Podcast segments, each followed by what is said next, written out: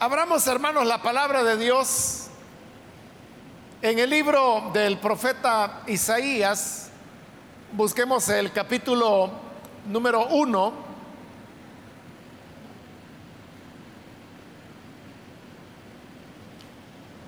Isaías, capítulo 1.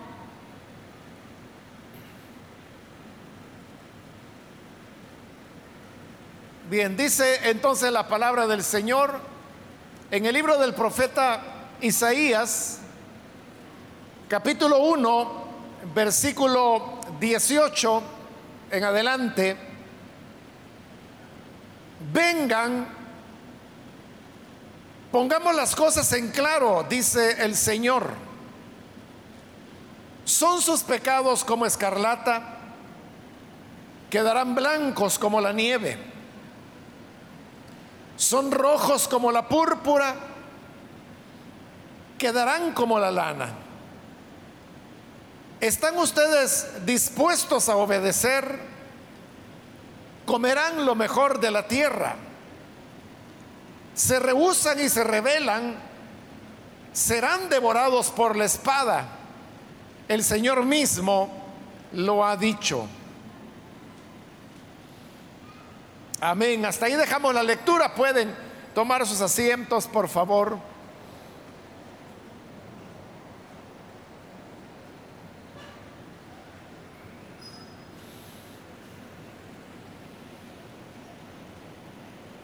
Hermanos, hemos leído este capítulo con el cual arranca el libro de Isaías. Y desde este primer capítulo, inmediatamente sale a relucir que era lo que estaba ocurriendo entre el Señor y su pueblo. Y lo que ocurría era que ellos llevaban eh, una vida de desobediencia que fundamentalmente era el hecho de que tenían otros dioses, ídolos, a los cuales ellos servían, aun cuando el primer mandamiento, la primera de las palabras que el Señor había dado a través de Moisés era la que decía, no tendrás otros dioses aparte de mí. Y sin embargo la historia de Israel fue una historia de continuas rebeliones, de una permanente oposición a la, voluntad de Dios que se manifestaba en el culto que ellos ofrecían a otros ídolos y dioses. Por esta razón era que a través de Isaías y de otros profetas, el Señor llamaba continuamente al pueblo a un arrepentimiento, a un volverse a Él. Pero a pesar de todos los llamados que el Señor hacía, ellos eran, como también lo dice la escritura, un pueblo rebelde y contradictor. Era una contradicción porque había momentos en los cuales, como este mismo capítulo 1 lo dice, en que el pueblo traía delante del Señor sus sacrificios, le celebraban cultos, algunas solemnidades, le traían como parte de, ese culto para el Señor el tema de, las lunas nuevas, pues el calendario religioso de ellos estaba basado en un calendario lunar diferente al nuestro. Y en las lunas nuevas era como el punto de partida para el siguiente ciclo en el cual habrían de ofrecer culto al Señor. Pero este culto y todos estos sacrificios que traían, todas estas solemnidades, se mezclaban al mismo tiempo con su rebelión, con su desobediencia y con el culto que ofrecían a otros dioses e ídolos. Es como popularmente nosotros decimos que era dar un paso para adelante y dos para atrás. De esa manera no se puede avanzar. Pero en este ir y venir, ir y venir, la cuestión es que parecía que la gente no terminaba de entender qué era lo que el Señor estaba transmitiéndoles y cuál era la voluntad que Él quería que su pueblo cumpliera. Entonces, cuando así son las cosas, uno puede llegar, hermanos, a, dos cosas. Una es cansarse y decir, bueno, esta gente nunca va a entender. Y desecharla y olvidarse de ellos. Y lo otro que se puede hacer es lo de hacer un nuevo planteamiento para decirle, vaya, mire, así es como están las cosas, vamos a buscar una manera de salir adelante. Por eso no nos debe extrañar que tanto en el Antiguo como en el Nuevo Testamento, el Señor presenta como una figura de su relación con su pueblo, con la relación que se da en una pareja entre el esposo y la esposa. La relación de una pareja puede irse deteriorando con el tiempo. Cuando no hay una comunicación adecuada entre las personas, entonces se van montando ciertos disgustos, ciertos males entendidos que como no hay comunicación nunca se explican, nunca se aclaran. Y sobre esos malos entendidos se van formando prejuicios, en donde el uno juzga al otro, ya no por las cosas que se dan dando, sino que por los prejuicios que se le han formado.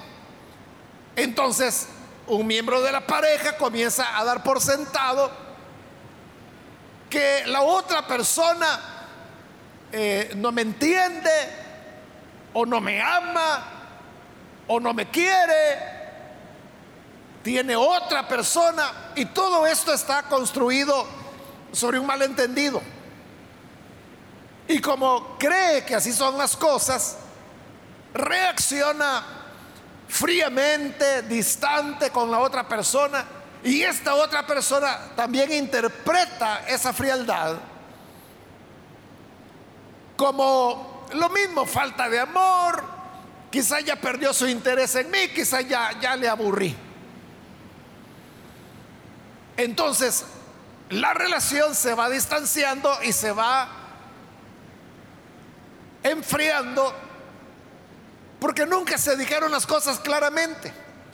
Y esto puede llegar a un deterioro que puede durar años, que puede llevar a las personas a sentirse desanimadas. Y cuando ya las dificultades han escalado a un punto donde ya, ya se ve peligroso, como que habrá un rompimiento de la pareja. Entonces las personas se asustan y dice, bueno, tenemos que buscar ayuda. Se busca la ayuda de un pastor, de, un consejero, de una persona de confianza que pueda tomar el caso y comenzar a, desatar todos los nudos que se han venido construyendo. Pero en esta tarea de ayudar a una pareja que se encuentran en conflictos, en realidad de lo que se trata, hermanos, es de hacer un replanteamiento. Cada consejero, cada orientador tiene pues su propia experiencia, sus propios métodos. Hay algunos que comienzan desde lo básico y le preguntan, bueno, ¿usted qué quiere en, en el futuro? ¿Usted quiere terminar su matrimonio? ¿Usted quiere continuar con la persona? ¿Le ama? Eso, es lo básico. Y normalmente la persona dice, sí, yo lo que quiero es remediar las cosas, sino acabar con el matrimonio. Por eso estoy aquí, porque quiero ayuda. Pero eso de que realmente, ¿qué es lo que quiere? Porque se da eh, eh, en muchas parejas. Bueno, hace unos meses apenas, hermanos, tuve la oportunidad de platicar con una pareja joven, relativamente, bastante jóvenes, con sus hijos. Y la cuestión es que ambos habían llegado a, la conclusión de que ellos ya no funcionaban y que lo mejor era divorciarse, que cada quien tomara su camino y se acabó. Eso era lo que manifestaban. Pero después, hermanos, por cuestiones más de casualidad que, planeadas, yo tuve oportunidad de hablar con el hermano. Y al platicar, él, él me abrió su corazón y me dijo, eh, fíjese hermano, me dice que todo lo que yo he dicho es cierto. Tenemos estas dificultades, ella es así, ella es asá, o sea, las quejas que él tenía. Pero luego me dijo, a pesar, me dice, de todas estas cosas y de cómo es ella, la verdad, la verdad, me dijo, es que yo la amo, me dice. Y al pensar en mi vida, me dice, yo no la concibo, no concibo mi vida sin que ella esté conmigo. Y no por los hijos, o sea, yo sé, me dice que para nuestros hijos es lo mejor que estemos juntos. Pero si no tuviéramos hijos, me dice, yo la amo como para poder continuar toda mi vida con ella. Ah, bueno, le dije, eso que me está diciendo es importante. Y creo que fue el mismo día o el siguiente día, pero muy pronto, también, también fue casualidad, no fue planeado, que yo estaba, hermanos, en, una reunión y de repente aparece la hermana. Yo estaba terminando la reunión, los hermanos se fueron y ella se quedó ahí y platicando, ella llevó el tema de su matrimonio. Y cuando ella me decía, es que ya esto no puede continuar, yo creo que él tiene otra persona que él no me ama. Entonces yo le dije, hermana, yo acabo de hablar con él, como le digo, no recuerdo si fue el mismo día o un día antes. Yo acabo de hablar con su esposo y él me ha dicho de que él la sigue amando de tal manera que él no ve, no entiende, no concibe su vida sin usted. Y ella se quedó sorprendida porque era todo lo contrario que me estaba diciendo. Y luego me dice, pues la verdad me dice, es que, igual me dice, cuando yo lo veo, yo pienso dentro de mí, si este es el hombre más guapo que yo he conocido, es el más guapo del mundo, me dijo ella. Y yo lo amo. mire qué cosa, ¿verdad? Después de que ambos me habían manifestado que pensaban que lo mejor era divorciarse después cada uno me sale diciendo con que ama al otro y que no puede vivir sin él o sin ella. Ese caso todavía está en proceso, hermanos. Ahí van caminando, pero no le puedo decir que se han resuelto las cosas, pero sobre esa base están trabajando. Porque en el fondo ninguno se quiere separar, o sea, no es cierto. Y uno dice, bueno, entonces, ¿y si la ama, por qué le habla de divorcio? Y si ella lo ama a él, ¿por qué ella le habla de divorcio? Es lo que le estoy diciendo, que uno va construyendo sobre supuesto, supuesto, supuesto, hasta que eso llega a ser un gran edificio, pero todo es falso. Y cuando uno quiere replantear las cosas, entonces vamos a los fundamentos, o sea, como le digo, las cosas en este caso se dieron por casualidad. En el caso de él fue espontáneo que, él me dijo, a pesar de todo lo que ella es y todas las quejas que yo tengo son reales, me dice, pero yo la amo. Yo siento que no puedo vivir sin ella.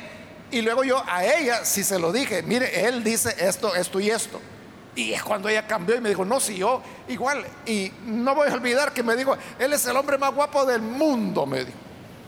Así lo ve ella. eso es hacer como un replanteamiento. Algo así, hermanos, era lo que estaba pasando con Israel. Que como le digo, entre rebeliones, en que le llevaban ofrendas al Señor, otra rebelión, que los profetas los exhortaban, que celebraban una festividad para el Señor, otra rebelión. Entonces, todo esto, hermanos, de, Israel con Dios, era como le decía, y por eso bien compara el Señor su relación con su pueblo con la relación entre una pareja. Se van dando una serie de malos entendidos.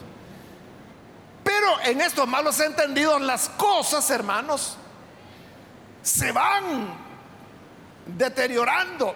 Entonces, ante todos esos malos entendidos, Dios viene y en los versículos que hemos leído, él dice, bueno, paren, paremos acá. Paremos de decirnos cosas y vamos a hacer un replanteamiento. Entonces dice en el 18, vengan, le dice Dios a su pueblo. Pongamos las cosas en claro. Y cuando dice pongamos las cosas en claro, hablemos las cosas como son. Dejemos de estar tirándonos el uno al otro, dejemos de estar suponiendo que dicen que dijeron. No, hablemos las cosas en claro. Entonces viene el Señor y va a hacer un planteamiento y dice, bueno, si no han entendido, esto es lo que yo quiero. Y les pregunta, ¿son sus pecados como escarlata? Quedarán blancos como la nieve. ¿Son sus pecados rojos como la púrpura, quedarán como la lana. Dios lo que está haciendo es que les está diciendo, mire, esto no es cuestión de lunas nuevas, celebraciones, sacrificios, cantos, cultos. No, se trata de que resolvamos el tema del pecado. Esto, hermanos, pensaba yo también de que es como cuando una persona va a un banco o una financiera y hace un préstamo. Y quizás ese dinero lo quiere invertir en como capital de trabajo en un negocio. Pero usted sabe que los negocios no siempre son exitosos de manera rápida. Entonces la persona empieza a pagar, a pagar, pero se va atrasando. Y se va atrasando. Y usted sabe que cuando un día usted se puede atrasar, entonces viene la mora. Entonces vienen las penalidades. Cada banco o financiera tiene su manera de trabajar. Pero la cuestión es que la deuda se le va acumulando. Y usted sigue esforzándose. Y sigue pagando, sabe que ya tiene un mes de atraso, dos meses de atraso, tres meses de atraso. Y usted sabe que lo que hoy está dando mensualmente no paga, pero ni la mora que debe, menos va a estar abonando a la cuota del crédito. Es decir, como popularmente lo dice la gente, todo se me van intereses. Por eso es que la gente cuando le entregan el recibo dice, eh, pero qué raro, si mi saldo era 90 dólares, acabo de pagar 50 y dice que debo 110. Lo que ocurre es que todo lo que pagó fue a pago de mora. Y como no alcanzó para abonar nada al saldo, se le carga lo del nuevo mes. hoy es más lo que debe. Y entonces las personas dicen, ¿y entonces cuándo voy a salir? Y a veces resulta que esos cargos y moras, hermano, quizás prestaron 500 dólares y solo de moras ya deben mil, mil quinientos. Y usted dice, bueno, si usted pagara esos mil quinientos, todavía debe los 500 que le prestaron. Porque solo está pagando la mora, pero esa mora sigue creciendo y creciendo y creciendo. Usted dice, bueno, entonces nunca voy a terminar de pagar. Y los bancos, las financieras lo saben, saben que usted como se dice popularmente, se está enjaranando, que, que no va a lograr salir. Pero, ¿qué hacen estas financieras cuando ya se da esa situación? Lo mandan a llamar. Y le dicen, mire, señor fulano de tal o señora fulana, aquí vemos que usted tiene un saldo deudor de tanto, otro saldo de intereses, otro saldo de mora, total que nos debe 15 mil o, 1.500 dólares. Pero en esa ruta usted no va a poder pagar, ni el banco va a poder cobrar. Entonces, ¿qué hacen? Bueno, hagamos esto. Reestructuremos la deuda. Tomemos como nuevo saldo ya no los 500 que usted nos prestó, sino que los 1500 que nos debe ahora. Este va a ser el nuevo saldo. Le vamos a dar un nuevo plazo y la cuota le queda así. Una cuota mayor que la que antes tenía. Pero por lo menos usted sabe hoy que si usted puede pagar esa cuota, ya no se va a atrasar. Va a terminar pagando el triple de lo que el banco le prestó. Más intereses, seguros y todas esas cosas que cobran. Pero un día va a salir, por lo menos ya tiene la esperanza de que tal vez dentro de 10 años, pero un día va a terminar de pagar. ¿Qué es lo que hizo el banco ahí? Lo que hicieron fue, mire, cortemos aquí y reestructuremos la deuda. Pongámonos a cuentas. Así es como lo traduce la reina Valera. Cuando dice en el versículo 18, venid luego, dice el Señor, y estemos a cuenta. Como que todas nuestras deudas y nuestras penalidades con el Señor se nos han acumulado. Pero Dios dice, bueno, parémosle aquí, porque si seguimos así, ustedes van a terminar condenados y yo voy a terminar sin pueblo. Mejor tratemos de remediar esto. Como dice la NBI, hablemos las cosas claras. O como dice la reina Valera, pongámonos a cuenta, hagamos una reestructuración. Y cuando a uno le dicen, mire, vamos a reestructurar el crédito, como usted sabe que está hundido, está bien, dígame, ¿cómo es? ¿Le interesa? Quiera Dios que nosotros estemos interesados en hablar claro con el Señor, en ponernos a cuentas con Él. Porque así como el deudor Así puede ocurrir con nosotros, hermanos, que, que uno dice, bueno, yo voy a servir al Señor, pero de repente hubo una falla. Cuando uno falla, lo que uno tiene que hacer es inmediatamente confesar el pecado. Y ahí está la promesa del Señor, que si confesamos nuestros pecados, Él es fiel y justo para perdonarnos y limpiarnos de toda maldad. Asunto remediado.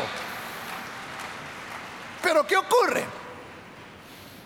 Que hay ocasiones en que usted no busca ese perdón, esa reconciliación pronto, sino que se va acumulando el tiempo y lo deja para uno, dos, tres días. A veces puede ser por desánimo, porque esta falta Sucede que no es primera vez que la hace, sino que ha venido incurriendo en ella una y otra y otra y otra vez. Entonces usted dice, bueno, otra vez le voy a pedir perdón al Señor, pero lo más seguro es que otra vez voy a volver a fallar.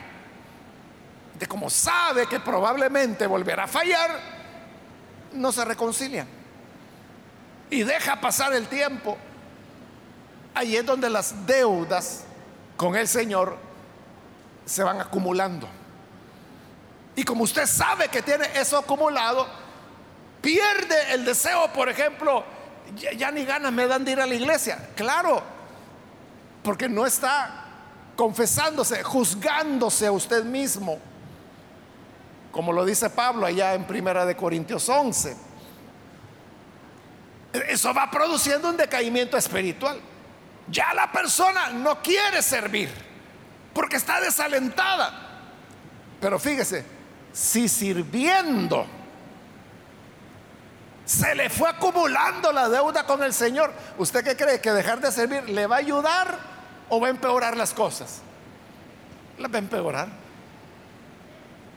Porque entonces hoy la persona sabe que no solo tiene una deuda, sino que hoy tiene otra adicional y es que es que yo ya ni estoy sirviendo al Señor.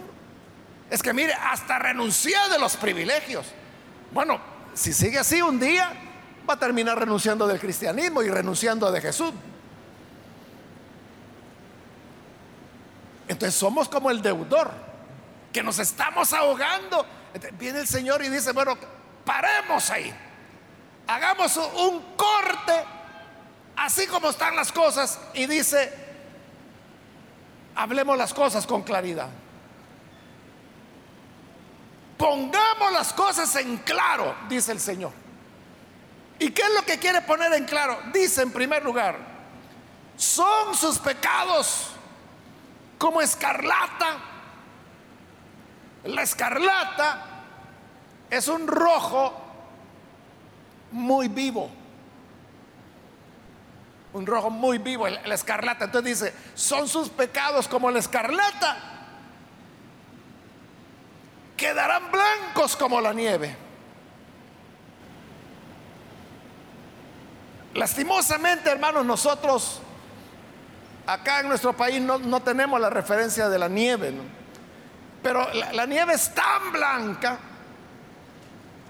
que se necesitan lentes especiales para poder andar en lugares que están nevados porque es tan blanca que refleja la luz de tal manera que le hiere los ojos.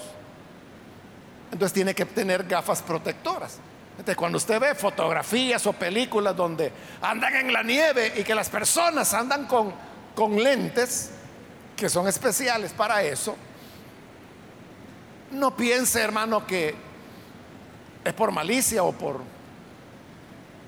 por toque, ¿verdad? Que como se hace en nuestro país, ¿verdad? Que algunos se andan lentes y estilazo, No, es porque es necesidad, si no, hermano, le van a dañar los ojos. Así de blanca es la nieve. Y luego pregunta, son rojos como la púrpura. La púrpura también es un rojo encendido. Quedarán como la lana. Y está hablando de, lana blanca, obviamente. ¿Qué es lo que el Señor está diciendo que hay que poner en claro? Miren, aunque sus pecados sean escandalosos, porque ¿qué decimos cuando un hermano anda, por ejemplo, una camisa roja, pero rojo intenso? O vemos a una hermana, espero que no haya ninguna acá, para que no piense que es indirecta, que anda con, un vestido o blusa muy encendido. Bueno, hay gente que dice, a dar vía va, dicen. O, dicen, eh, qué bárbaro, hasta me duelen los ojos de, o sea, porque muy encendido. A veces los pecados son así. Los pecados que cometemos son escandalosos, encendidos. Aunque sean así, rojos, como la escarlata, como la púrpura, el Señor dice, dejemos en claro que yo los puedo dejar blancos como nieve, como lana.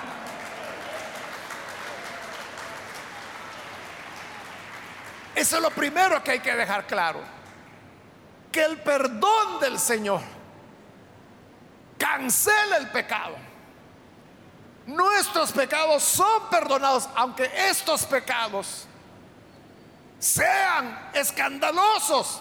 Es que el rojo, hermano, por eso lo utilizamos para llamar la atención. Por eso es que la señal de alto en un semáforo es rojo.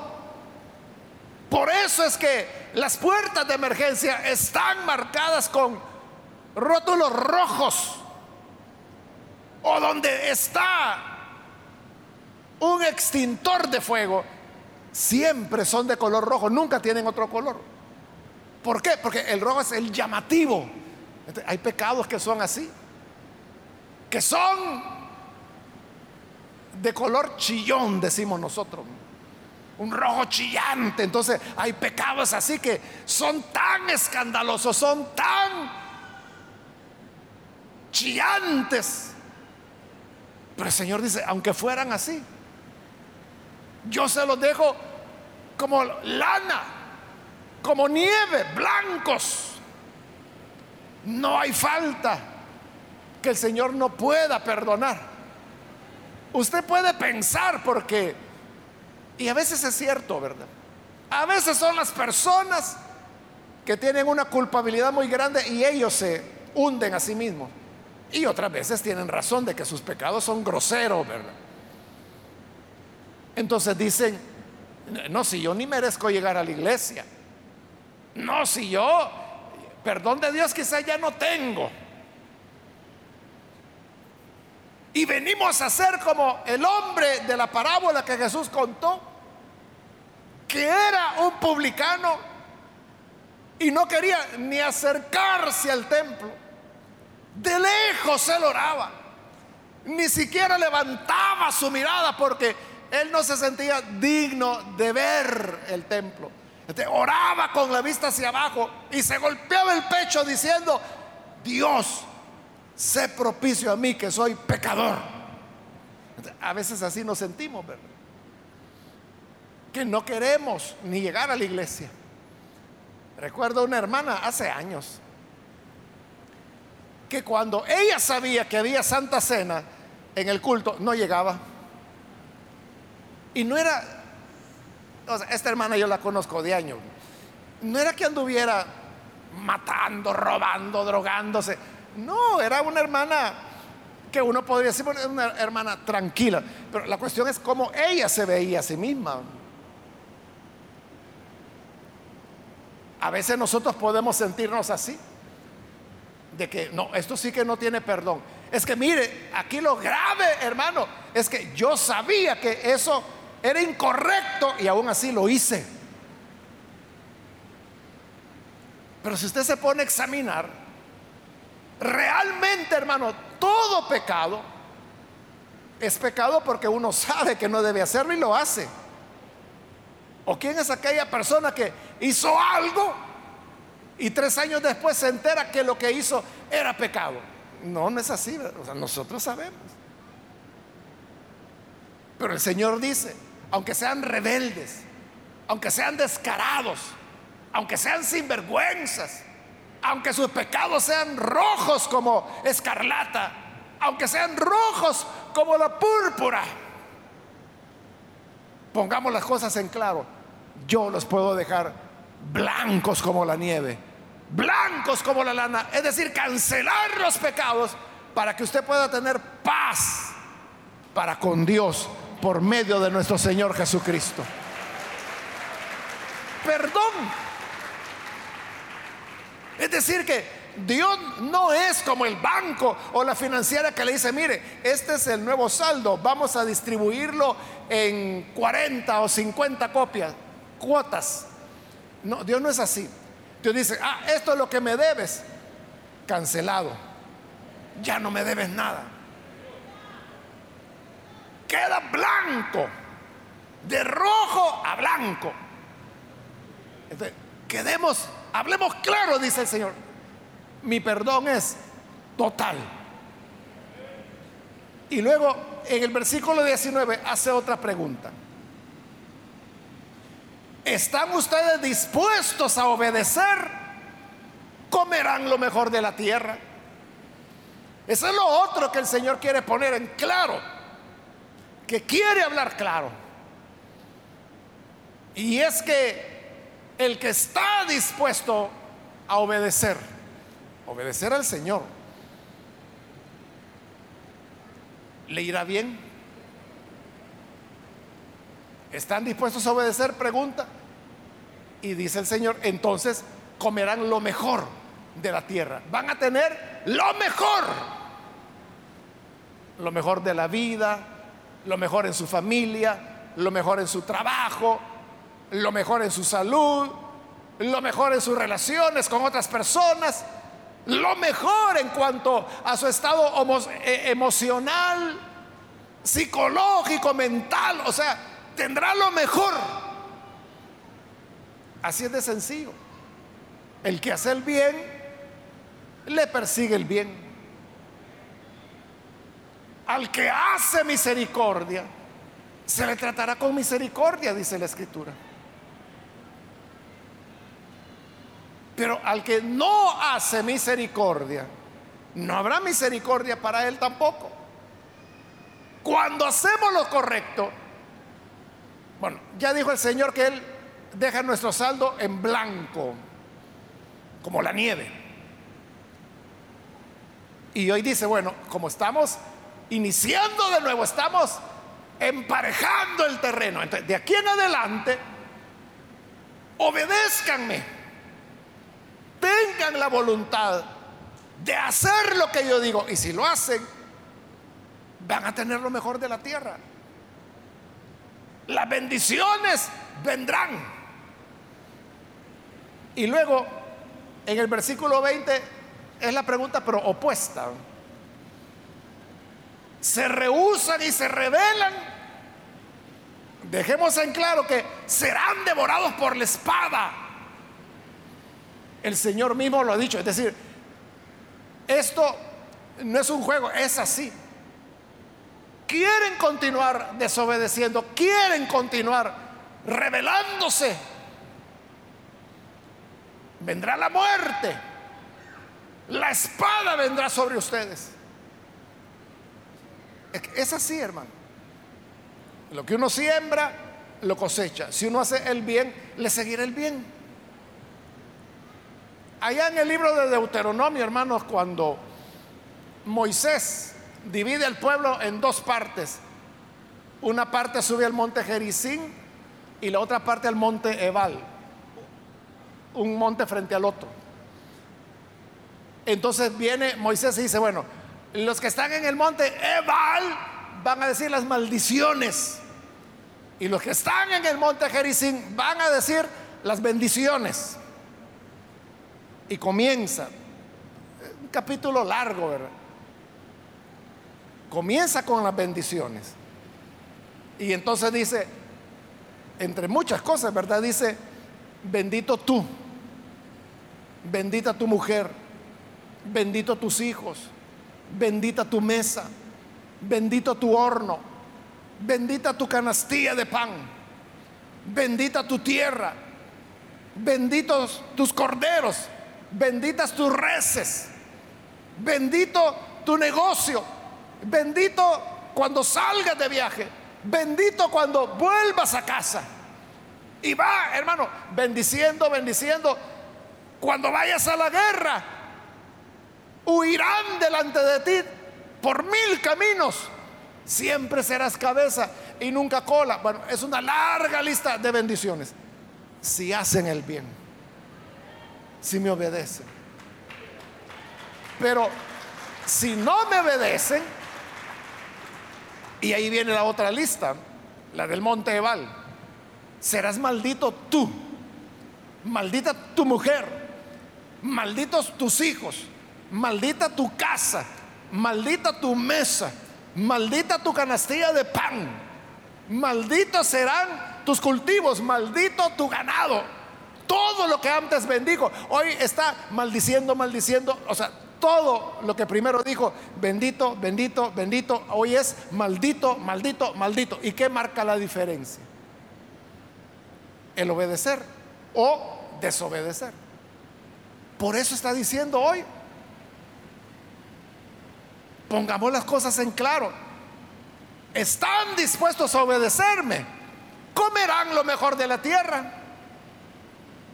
Se rehusan a obedecerme y se rebelan. Serán devorados por la espada. La persona que está dispuesta a obedecer a Dios, a honrarle, es la persona, hermano, que le va bien. No le digo de que será millonario, que nunca va a tener problemas o que nunca se va a enfermar. Pero se ve que la gracia del Señor está sobre esta persona. Se le ve que tiene trabajo, tiene salud. Allá de vez en cuando le dan sus gripes, pero ahí está. le dio COVID, pero dos días fueron los días crudos y luego solo por guardar el tiempo, los ocho días de cuarentena, y luego fue a trabajar. En tanto que el otro hermano le dio y el pobre, ¿verdad? Le hicieron como tres transfusiones. Estuvo como dos meses hospitalizado y salió todo surumbo. ¿Cuál es la diferencia entre obedecer a Dios y rehusar obedecer? Y ya que se ha dicho todo esto en claro, entonces viene y dice, el Señor mismo lo ha dicho. O sea, esta es palabra que Dios ha dicho. Esto no es cuestión, hermano, de que el gerente del banco firma el nuevo contrato donde ya le reestructuraron el crédito. Aquí es Dios el que firma. Es Dios el que extiende la constancia que dice que sus rojos pecados hoy son blancos como la nieve, que está libre. Y que si usted le sirve a Él, tendrá lo mejor de la tierra. Y que si rehúsa servirle, la espada vendrá contra usted, es decir, la, la guerra, la muerte. Lo dice Dios, firma Dios. Ahí está claro. Ya Dios habló claro. Hoy somos nosotros los que tenemos que ponernos claros. Somos nosotros los que tenemos que decir, bueno, entonces frente a, este ofrecimiento de Dios, aquí vengo, Señor, a ti con todas mis faltas y todos mis pecados. Los rojos, los negros, los de todos colores te los traigo. Perdóname. Y si yo haré tu voluntad, y aunque no me des nada, no me recompenses en nada, pero lo que yo anhelo es hacer siempre tu voluntad.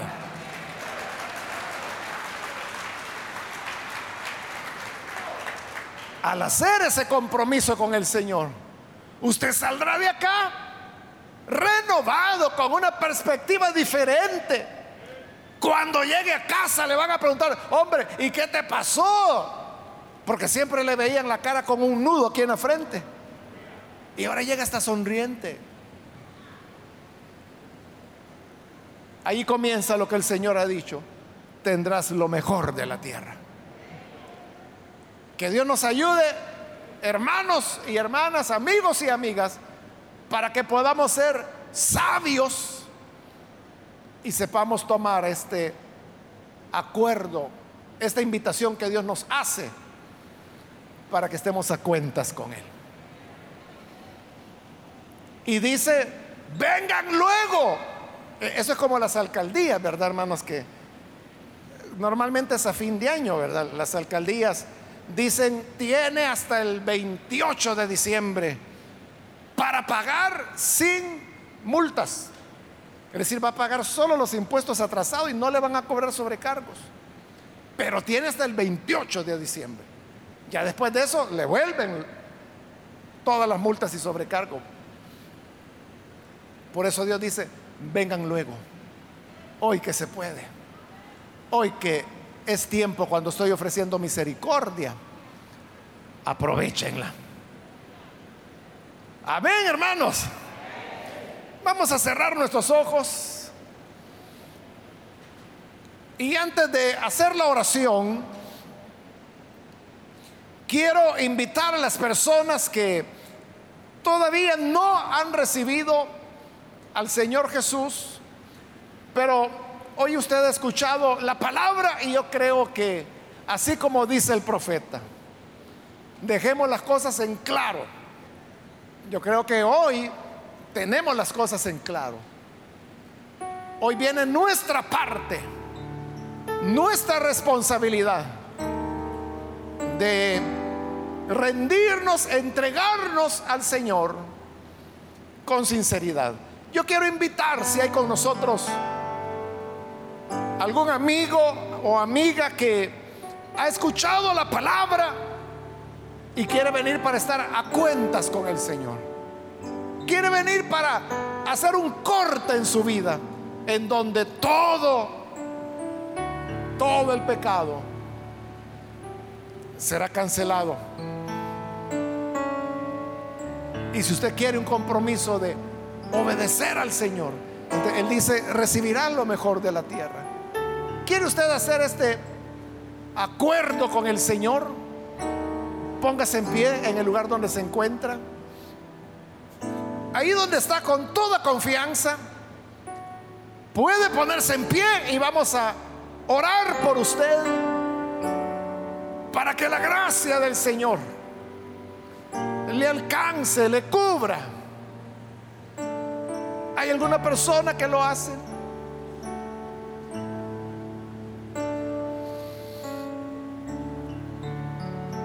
Muy bien, aquí hay alguien que se pone en pie, que Dios la bendiga. Otra persona que necesita recibir a Jesús puede ponerse en pie. Le animo para que hoy venga y reciba a Jesús. Alguien más que lo hace, póngase en pie. Lo que queremos es orar por usted. Póngase en pie ahí en el lugar donde se encuentra y oraremos por usted.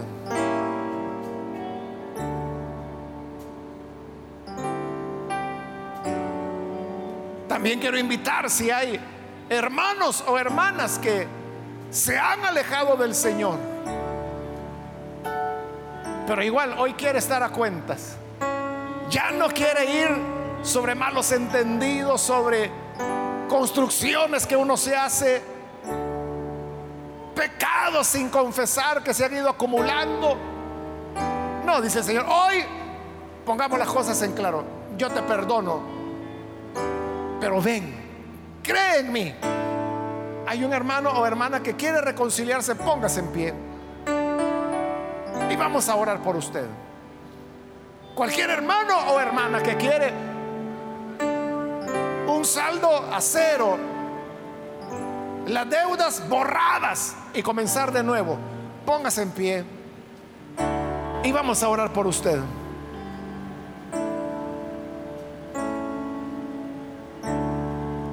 Que necesita hacerlo?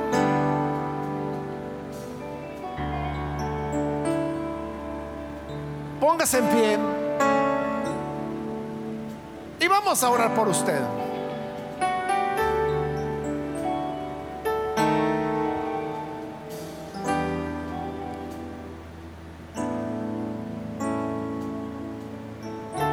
que necesita reconciliarse con el Señor.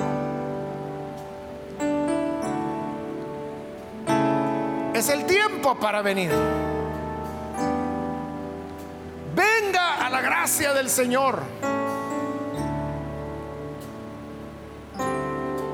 Vamos a hacer la oración, pero si hay alguien más que necesita venir al Hijo de Dios por primera vez o necesita reconciliarse, Póngase en pie y oraremos por usted.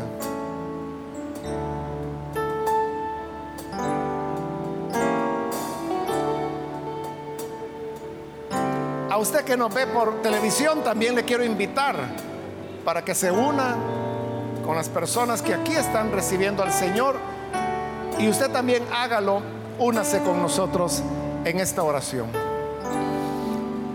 Señor, gracias te damos porque tú has hablado claramente a nosotros y sabemos que tú tienes una buena voluntad para con tu pueblo, incluso para los que han pecado, incluso para aquellos cuyos pecados son rojos como la escarlata. Pero hoy tu sangre preciosa nos limpia, nos perdona, nos da vida nueva. Bendice, Señor, aquellos que se entregan a ti aquí en este lugar a través de televisión, de radio o de internet alcánzales para darles vida nueva. Y que así, Señor, podamos hacer tu voluntad. Ayúdanos para que como pueblo tuyo tengamos la decisión de obedecerte para que lo mejor de la tierra sea para tus hijos, sea para tus hijas, para sus familias. Es nuestra oración en el nombre de Jesús nuestro Salvador. Amén y amén.